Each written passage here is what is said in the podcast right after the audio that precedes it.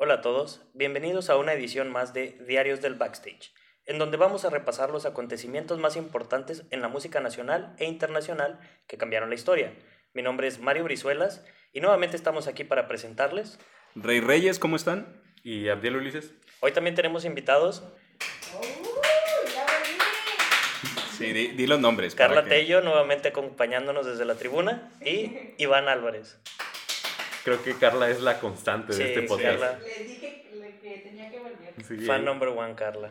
Me, me quiero tomar nada más unos momentitos. Quiero mandar saludos a los países en donde nos están escuchando. Obviamente a nuestro querido México, pero también a Chile, España, Perú, Colombia, Argentina, Estados Unidos, Costa Rica, Paraguay, El Salvador, El Salvador, perdón, Uruguay, Ecuador y Guatemala. Muchas gracias. Mordor, la vecindad del Chavo. Tlaxcala. Creo que nos Tlaxcala. están escuchando en Tlaxcala, güey. Muchas, de verdad, muchísimas gracias porque, como les decíamos en los episodios anteriores, no nos imaginábamos que a la gente les iba a interesar tanto nuestro podcast y la verdad es que estamos muy contentos de ver que nos están escuchando en todos estos países. Así que nos comprometemos a también buscar historias que tengan que ver con todos estos países que nos están escuchando, porque estoy seguro que hay historias increíbles en todos estos lugares. Por ahí pueden mandarnos ahí un DM para decirnos, oye, investiga este sujeto, este tal artista, esta canción. Fue súper rota en mi país. Y bueno, nos damos a la tarea de investigarlo. Hay algo increíble que yo ya me puse a investigar, eh, que es de Perú. A lo mejor ustedes ya saben de qué hablo. ¿Laura Eh? Eh, no, no, no. Dije increíble, Abdiel. No, es que es increíble que, que hoy algo como eso haya aparecido en el universo. exista, güey. Que exista. Este, no, pero sí, me voy a poner a investigar sobre algo que tiene que ver con el rock en Perú, que está increíble. Los Pero voy a bueno. dejar con los cabellos de punta. Ah, gran Referencia, gran ¿no? referencia. Y bueno, de verdad, una vez más, muchas gracias a todos los que nos están escuchando.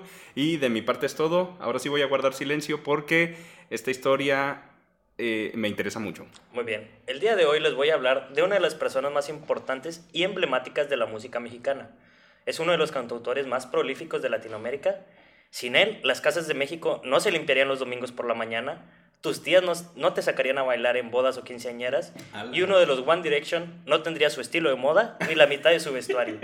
Estos son solo algunos de los ejemplos del impacto que dejó en este mundo. Hoy hablaremos del único e inigualable Alberto Aguilera Valadez, mejor conocido como el Divo de Juárez, a.k.a. Juan Motherfucking Gabriel. Ah, bien, excelente. Estoy listo, estoy listo. Chido, chido.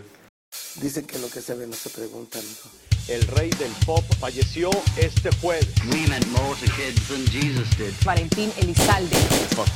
Kurt Cobain shot himself. Hubo un llamado para atacar a los jóvenes hemos.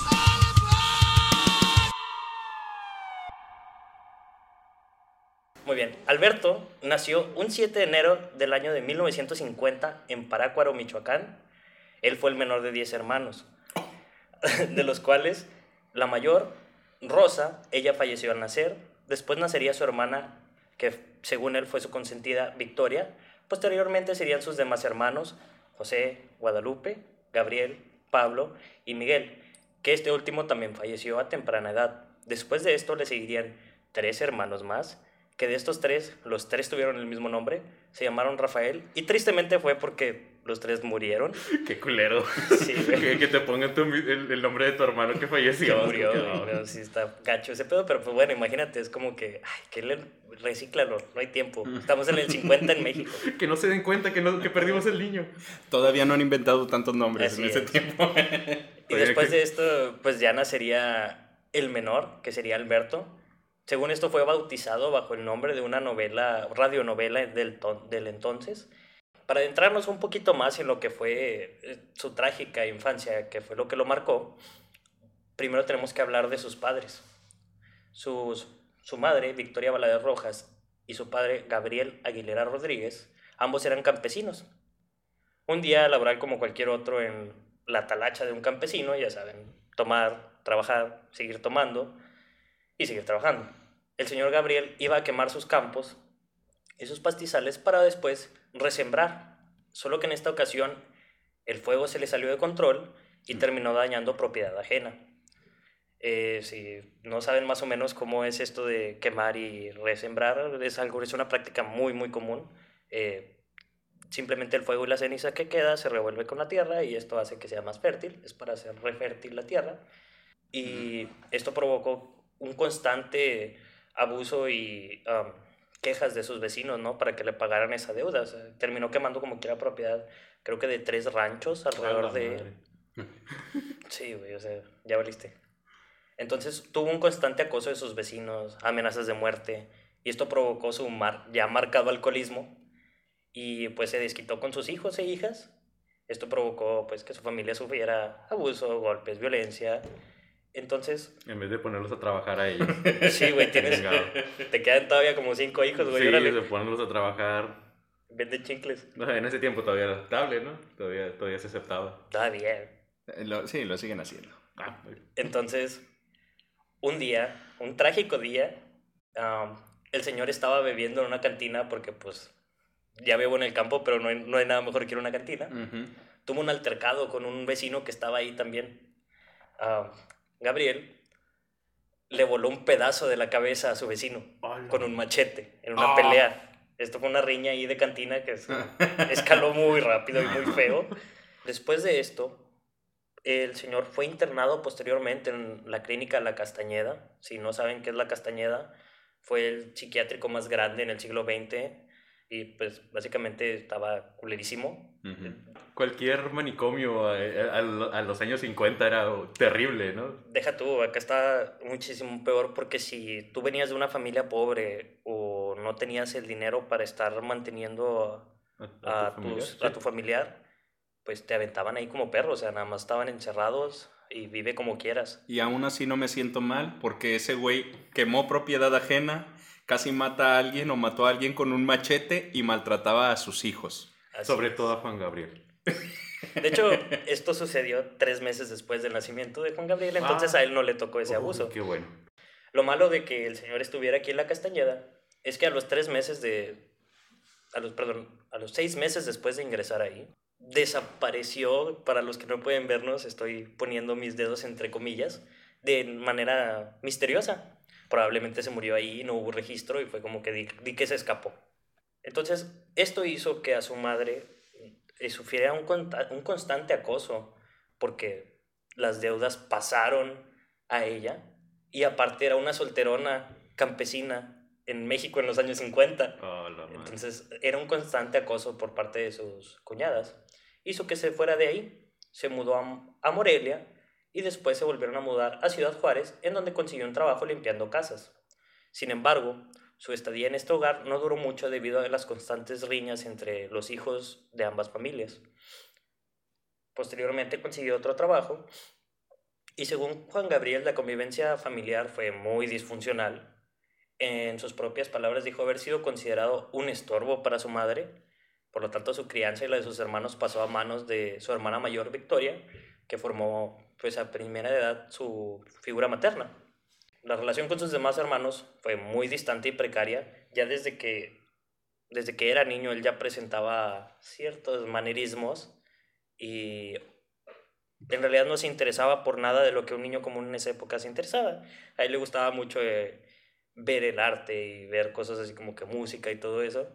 Y sus hermanos, eh, hey, vamos a matar ratos, ¿no? De ese estilo. Entonces le hacían mucho bullying sus hermanos. O sea, se interesaba por lo que los niños de ahora se interesan. Así es. Yo estoy seguro que si hubiera habido Minecraft con Gabriel era streamer, güey. Así. Debido a esta relación distante y que pues eran muchos hermanos y la señora solo trabajaba limpiando casas, pues era como que a ver dónde los dejo, ¿no? O sea, ¿qué, qué les hago para que se cuiden solos? Entonces, a los cinco años fue metido en un internado de una escuela laica. Este internado se, era considerado para el mejoramiento social de menores, fuera un programa algo así gubernamental. No hay mucha información al respecto porque pues... ¿Para qué sea, registrar nuestra para que registrar, exactamente. Para que se den una idea de por qué lo decidieron meter ahí y de qué tan problemático llegaba a ser Juan Gabriel cuando era niño. Dicen que una vez cuando, de las pocas veces que, que lo dejaran salir a visitar a su familia, llegó a visitar a su mamá en la casa donde ella, ella estaba trabajando y la dejó encerrada en un cuarto. En un cuarto así como en un de esos de... am, De trapeadores y... Ajá, sí, en un cuarto de servicio. Órale. Y ahí la dejó encerrada, la- bajo llave, ¿Por qué? para que no, la, para que no lo llevaran de vuelta al, al internado. Ah, la madre. Entonces, obviamente, pues ya después la sacaron, ¿verdad? Ya lo volvieron a llevar. En este internado, Juan Gabriel aprendió hojalatería y elaboración de artesanías, bajo la tutela de otra de las personas que sería muy importante para él, que es Juan Contreras. Él fue un maestro en este internado, también era el maestro de arte, era el maestro que les enseñaba cómo sobrevivir, ¿no?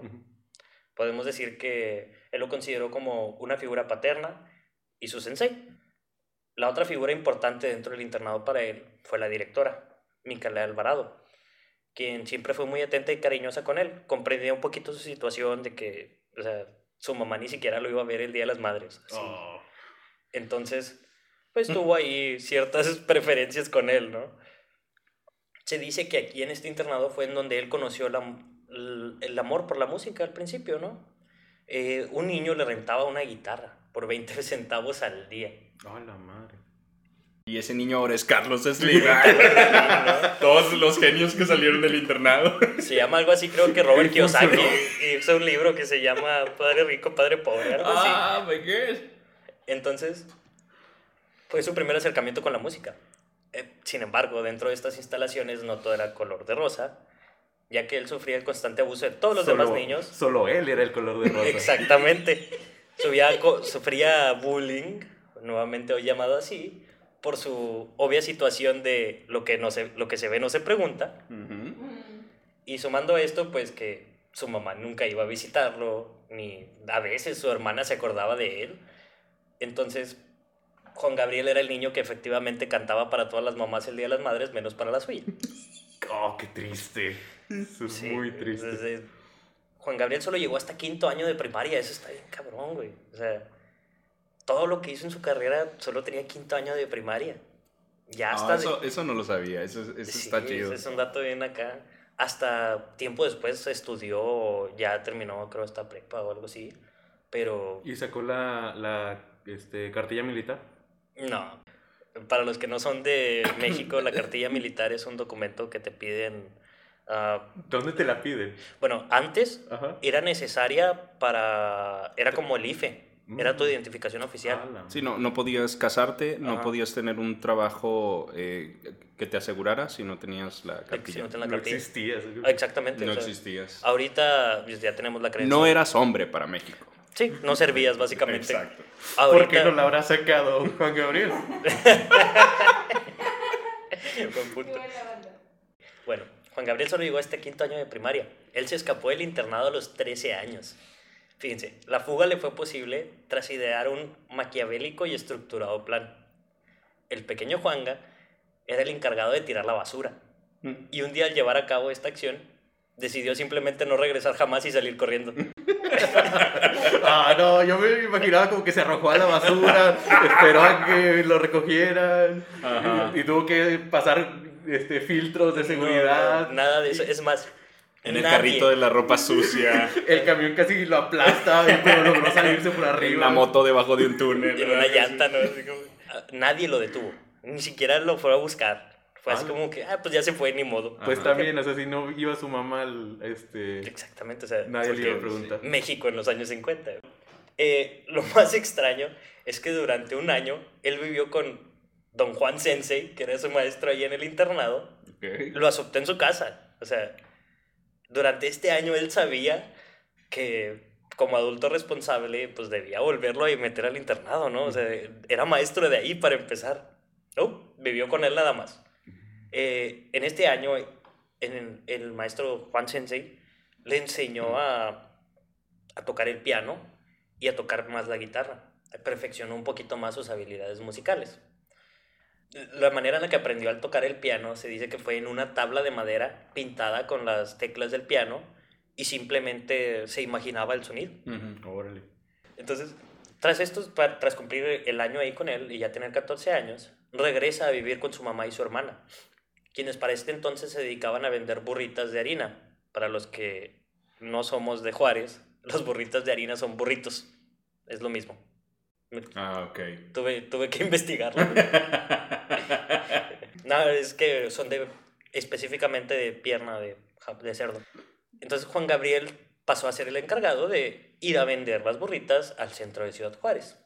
Evidentemente pasaba mucho tiempo en las calles, aprendió a moverse sobre el bajo mundo y pues a hacer nada, divertirse y vagar por ahí. Un día, él estaba paseando por las calles de La Paz y la Noche Triste, que los que son de Juárez, si alguien nos escucha, mándenos una foto para saber qué es eso. Escuchó un coro en un templo metodista. Entró intrigado por la música y tras, tras platicar con dos señoras que estaban ahí, Leonor y Beatriz Berumen, quienes al puro estilo, al puro estilo de Batman, perdón, eran mujeres de la vida galante de noche y asistentes de la iglesia de día. Porque Oh, México de los genial. años 50. Ujú. Ellas le ofrecieron empleo en la iglesia. El trabajo consistía en limpiar la iglesia, cantar en el coro, leer para los niños que iban al catecismo y pues ser el mandadero de todos ahí, ¿no? Tiempo después, un pastor de otro templo, de, de otro templo, ¿eh? De otro templo metodista, pero ahora del Paso, Texas, decidió llevarlo al pueblo de Elsinore, en California, para realizar el mismo trabajo allí, básicamente porque cantaba muy bien y lo quería tener en su coro. Aquí fue en donde ap- aprendió a perfeccionar su voz y su talento para escribir canciones. Después de varios viajes entre aparentemente capillas e iglesias, pasó a formar parte de la Catedral de Guadalupe en el año 1965, teniendo ya 15 años de edad. En estos viajes conoció a su ídolo musical, que quien él afirma que fue una gran inspiración para su estilo musical, que se llama Mona Bell. Yo no sabía quién era esta señora, me tuve que escuchar unas canciones en YouTube. Y sí, o sea, la escuchas cantar y es Juan Gabriel, pero con voz más, más varonil. Ah, ¿en serio? No, no, no. Qué- Ah, ah, shit. Ah, caíste. Eh, no, sí es una, un poquito más aguda su voz y tiene un estilo un poquito más como ah, tango, por así decirlo. En ese mismo año, Juan Gabriel experimenta su primer contacto con el escenario, debutando en el programa Las Noches Rancheras del Canal 5 con Raúl Loya, quien ahí lo bautizó con su primer nombre artístico, Adán Luna. Un año después decidió empezar a formar su carrera interpretando en clubes noc- nocturnos de Ciudad Juárez. Esto lo hizo mintiendo sobre su edad. Algunos de los clubes en los que se presentaba fueron el famosísimo Noa Noa. Escuchen estos nombres, güey.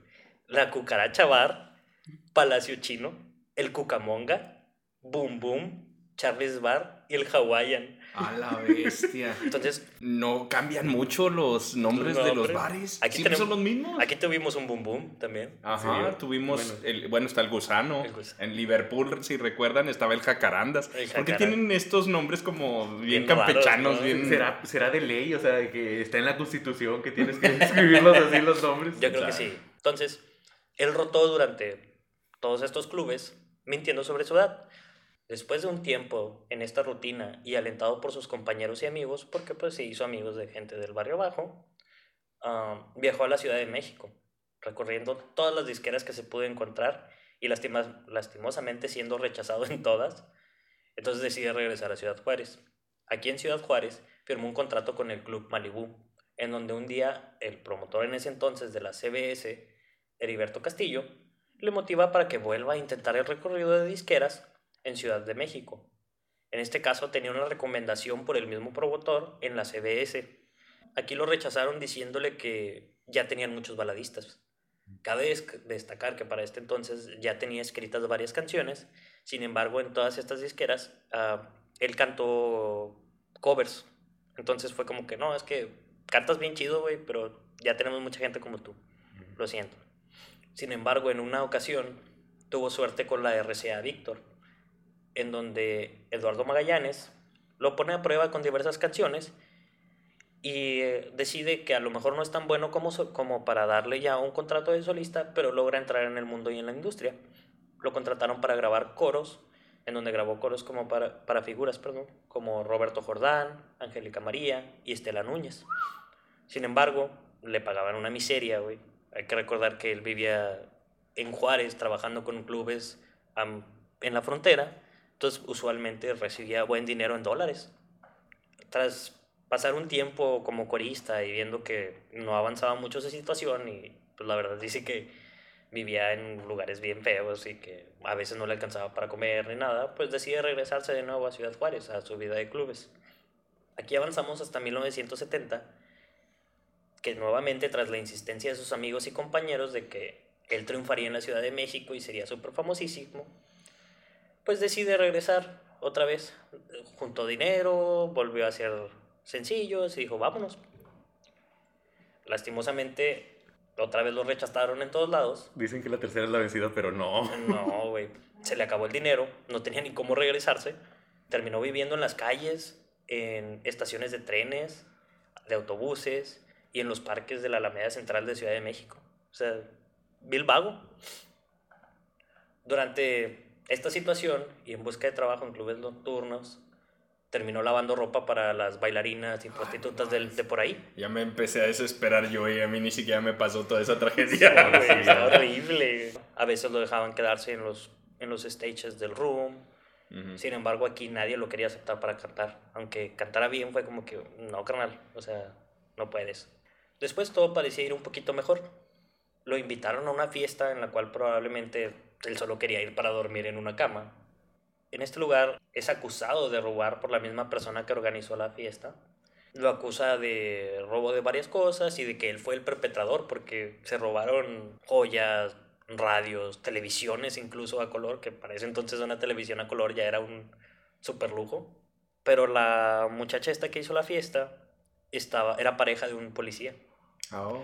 Era pareja de un comandante de la policía, güey.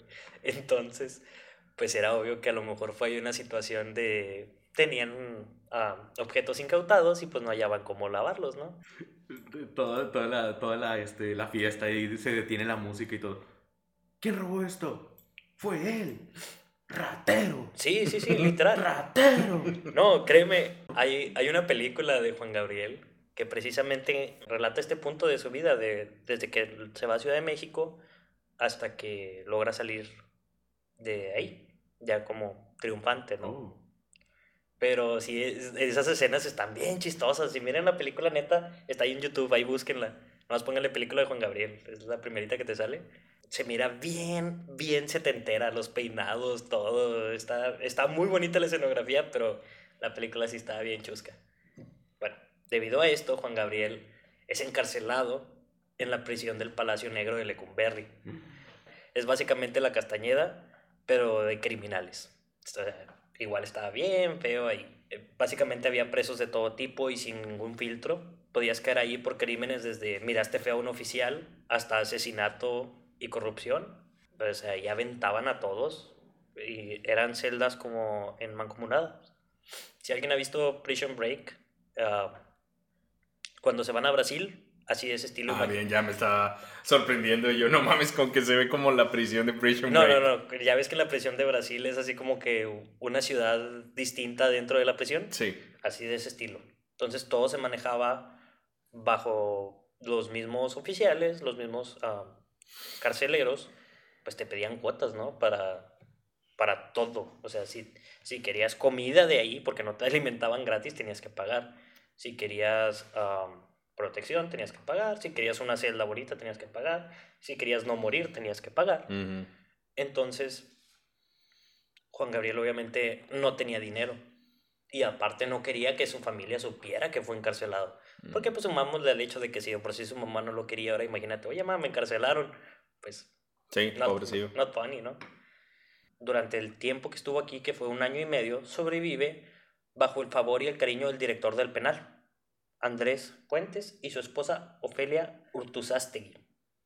Él tocaba ocasionalmente para ellos en fiestas privadas, incluso adentro de la prisión le pedían que tocara para ellos.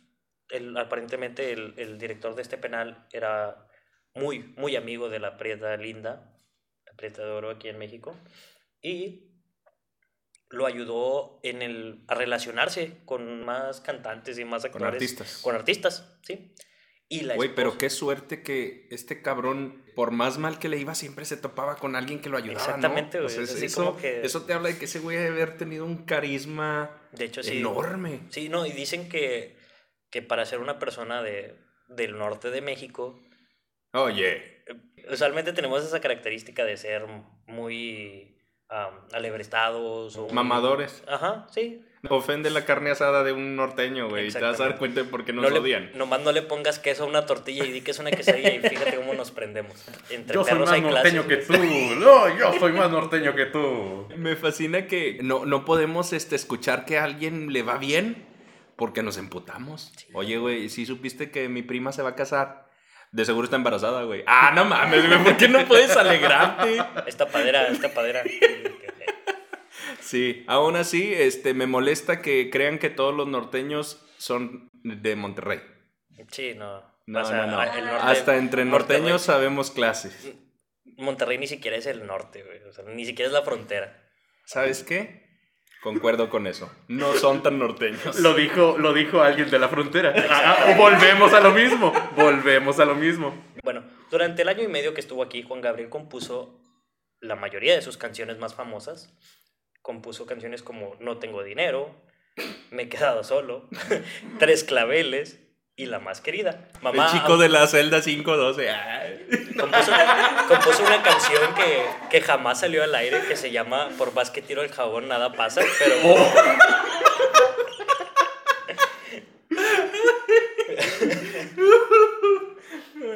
Bueno, durante este tiempo hizo que su proceso de libertad se acelerara por su amistad con la señora Ofelia, ya que ella descubrió que no había en realidad un motivo por el cual encarcelarlo. No, nunca hubo en realidad un, un comprobatorio evidente de que él fuera el que robó, porque en realidad lo escarcelaron nada más porque dijeron, él me robó, ah, Simón, pum, y vámonos. Bienvenido a México. Bienvenido a México.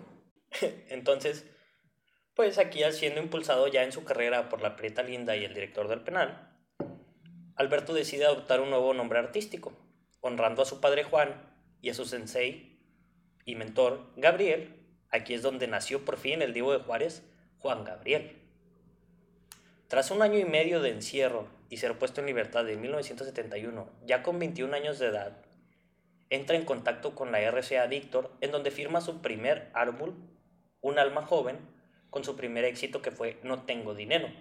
Para esto, la Queta Jiménez, la Prieta Linda, se convierte en la primera intérprete de una de sus canciones, grabando la canción Noche a Noche, dando así los primeros pasos al éxito de su prolífica y larga carrera. Ahora aquí todo empieza para ir para arriba como la espuma, pero un dato curioso es que su primera presentación musical como Juan Gabriel no fue en México, güey. Ala. Fue en Caracas, Venezuela, Oh my god. en un programa de televisión allá. Y esto fue porque a los productores de la RCA Víctor dijeron, no, hombre, es que este vato no, no va a pegar. ¿Quién lo va a escuchar?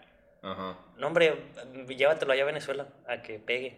Necesitamos llenar un. Sí, alguien nos, nos pidieron. De hecho, un sí. fue- horario, un, Fue así una como que, no, hombre, es que nos pidieron un, un artista, llévatelo ahí.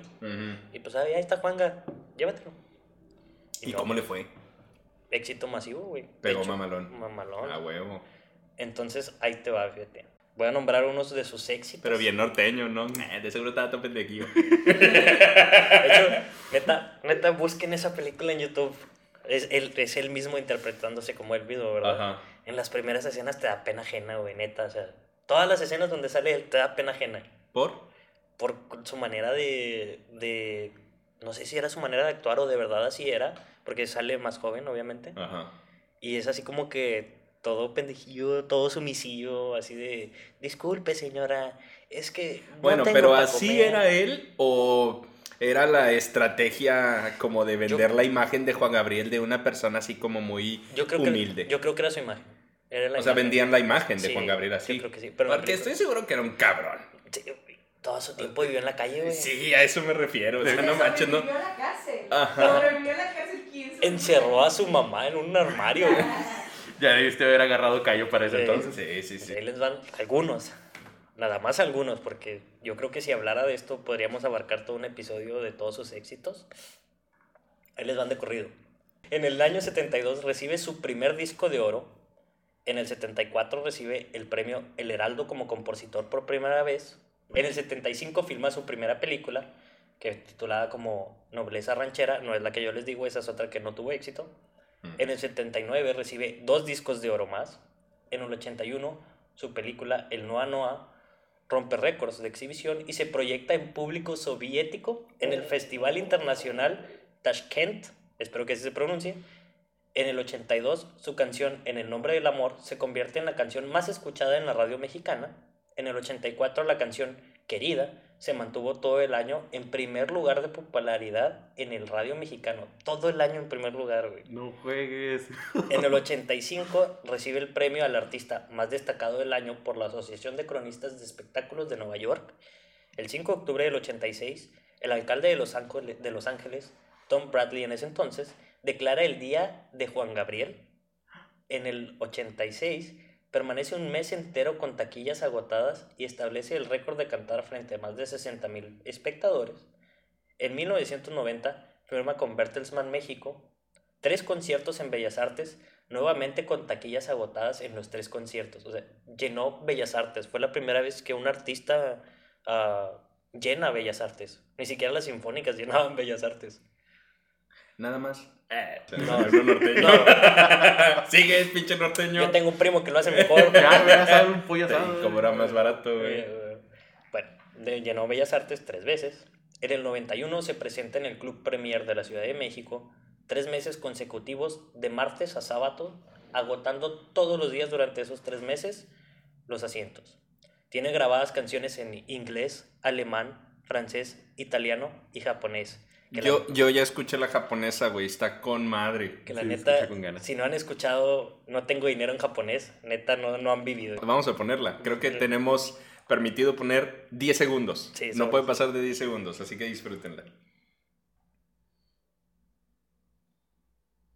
Pues pónganla. ahí voy, ahí voy. ¿Qué problema que tienen a María? esa cosa me da mucha nostalgia. Que también fue escrita por Juan Gabriel. ¡Ah, la Bail, Bailaba igual que la ranita y Ahí va, ahí va, ahí va.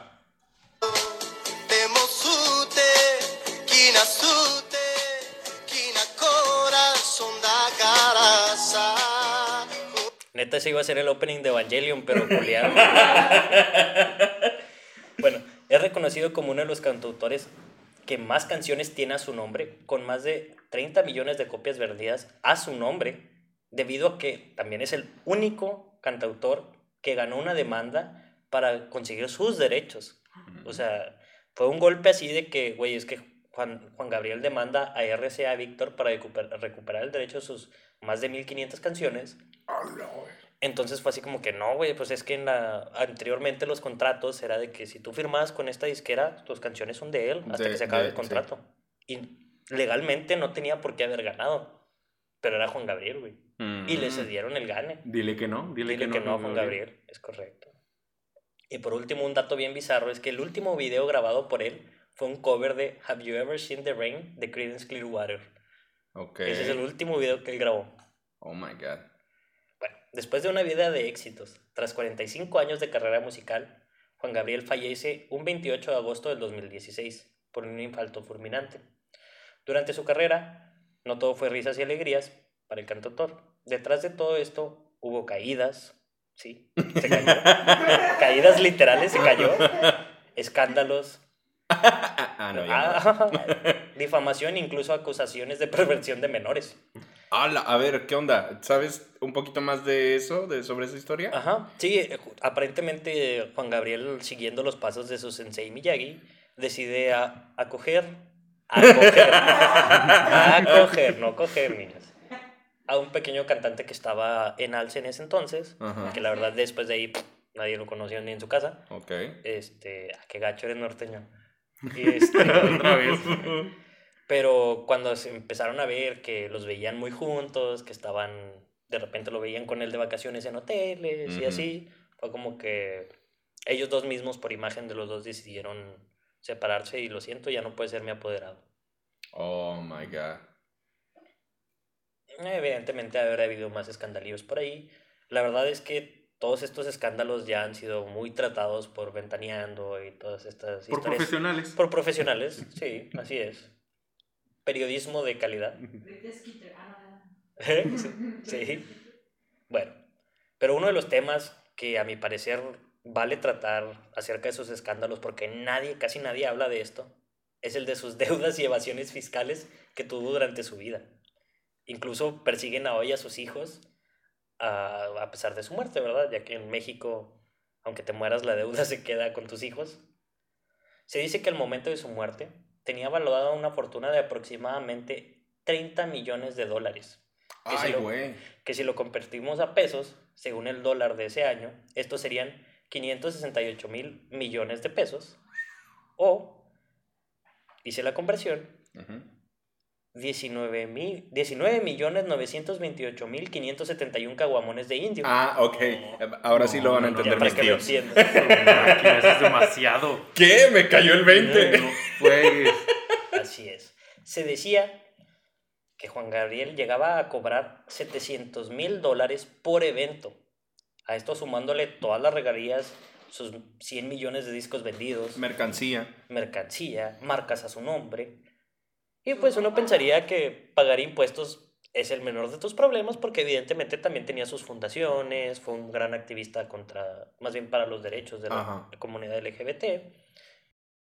Pues no, ya que Juan Gabriel duró más de 10 años que no solo no pagaba impuestos en México y en Estados Unidos, sino que reportaba cantidades menores en sus ganancias y sus declaraciones fiscales. Y si hay algo que no puedes hacer, amigos, es mentir- mentirle al SAT. Es cierto. Pero, bueno, tal vez por eso escribió la canción de No tengo dinero. Es. Era, era era su declaración, ¿no? Como que, hey, ¿qué no escuchaste mi canción? No tengo dinero. ¿Te imaginas el vato en la oficina del SAT? ¿Por qué no siguen llegando un disco a la de- en- como declaración de impuestos? ¿Qué es esto? Uno, uno de los eventos en donde se destapó todo este desfalque fue en 2005, cuando fue arrestado por la AFI afuera del aeropuerto de Ciudad Juárez, cuando se disponía a presentarse a un concierto. Fue liberado de, de las celdas por la presión de la gente y por un, favor especial del presidente de Ciudad Juárez en ese entonces, que afirmó el presidente que no fue como gobernatura, fue un favor como amigo, con una fianza de 4 millones de pesos. Y prosiguió como si nada al concierto. Hoy en día, esa deuda original de 4 millones 173 mil 8 pesos con 59 centavos es pagada ah, mensualmente en sus cortes de impuestos por sus hijos. Y pues según las deudas mexicanas, esto va a seguir hasta que se termine de pagar. ¿Mande? Sea, Sí, no, pues se está pagando ah, mensualmente. Es, un, es como una especie de amparo. Se revela que su, en 2011, aparte, que su adeudo con Estados Unidos fue de 18 millones de dólares. Los cuales, eso sí, tuvo que pagar así de vámonos de corto, Ujú. Porque tenía miedo de perder sus propiedades y permisos para presentarse a cantar en Estados Unidos. Aquí hay algo muy curioso, es que la información que hay de él, de su vida en general, es muy escasa, la verdad. Me tuve que meter así en un hoyo de conejo bien gacho, porque ah, no le gustaba hablar de su vida, obviamente, como casi cualquier artista, pero tampoco de, de él. Se dice que no le gustaban los homenajes. En palabras de él, que lo que él quería más era que lo escucharan y lo recordaran por sus canciones y por todo lo que escribió, no tanto que le hicieran homenajes. Y pues esto ha sido todo, amigos. ¿Ustedes qué opinan del Divo de Juárez? Te- les conté de, eh, de mis amigos los cubanos. No. ¿No les dije? Lo único que ellos conocían de México era eh, Juan Gabriel, el narcotráfico y Paulina Rubio, güey. A la madre. Era así como que lo, lo que más se escucha allá en Cuba Era eso. eh, era, es Juan Gabriel, José José, de narcotráfico, que todos dicen, no, yo no me imaginaba México como es aquí. O sea, es muy tranquilo a como te lo pintan allá. Y Paulina Rubio, güey, aparentemente todas las mujeres en Cuba adoran a Paulina Rubio. Eh, se me hace muy difícil poder eh, entender cómo tuvo la capacidad de, pues, superar todos los obstáculos y llegar de la nada, o sea, de un ranchito, a ser prácticamente el, el artista masculino mexicano que más feria ha, ha generado. Sí, y, eh, pues es que no solo es el dinero generado por él, sino todas las canciones que están a su nombre y regrabadas. O sea, es, es Sí. exagerada. Hay canciones que ni siquiera te imaginas que las hizo él. Sí, sí, sí. Hay un tweet, Ajá. porque murió durante la presidencia de Barack Obama, en donde Barack Obama le dedicó un tweet a, a Juan Gabriel, o sea, hizo un, un escrito oficial para dar el pésame a la muerte de Juan Gabriel. No, no tenía. Su máquina. También en Doctor House hay un episodio donde Doctor House busca a los mariachis de Juan Gabriel para contratarlos. Ah, no. Sí, cierto. Wow, no me acordaba de eso. alcance. Y hay algo también que vi que estaba bien curioso, que nunca contrató planificadores de eventos. Ay, Todo lo planeaba él. Él decía, "Ay, va, va a ser así, Va a ser así y así se va a Y hacer. aquí me voy a resbalar y aquí, aquí voy a aterrizar. ¿Oyeron? Ok, quiere que pongamos un colchón. ¿Cuál colchón? Te- estoy diciendo que me voy a caer. Tengo que caerme bien. ¡Marta! Híjole. Ay, sí, no. Sí, decía, de- ah, fuera aparte decían que ya después sí era bien mamonzón así de... de como- lo norteño. Sí, sí, como, bien, como buen norteño que agarra dinero, güey. Sí. Se hizo mamón, así. De hecho, le compró la casa a la señora donde trabajaba su mamá, güey. O sea, toda esa propiedad se la compró a su mamá. Fue así como que, oiga señora, ¿se acuerda que no teníamos dinero? Pues le voy a comprar la, la casa. Ah, ¿te acuerdas que limpiábamos tu casa? Pues te voy a hacer rica comprándote tu casa para que veas lo que se siente. Toma este dinero. Y lo recoges de ese charco con la boca. Como la de María, ¿cuál era? María la del barrio. Creo que sí. Bueno, pues muchas gracias por escucharnos. Ah, esto ha sido todo. Espero que les haya gustado y entretenido y sigan disfrutando de este contenido. Adiós. Adiós. Adiós.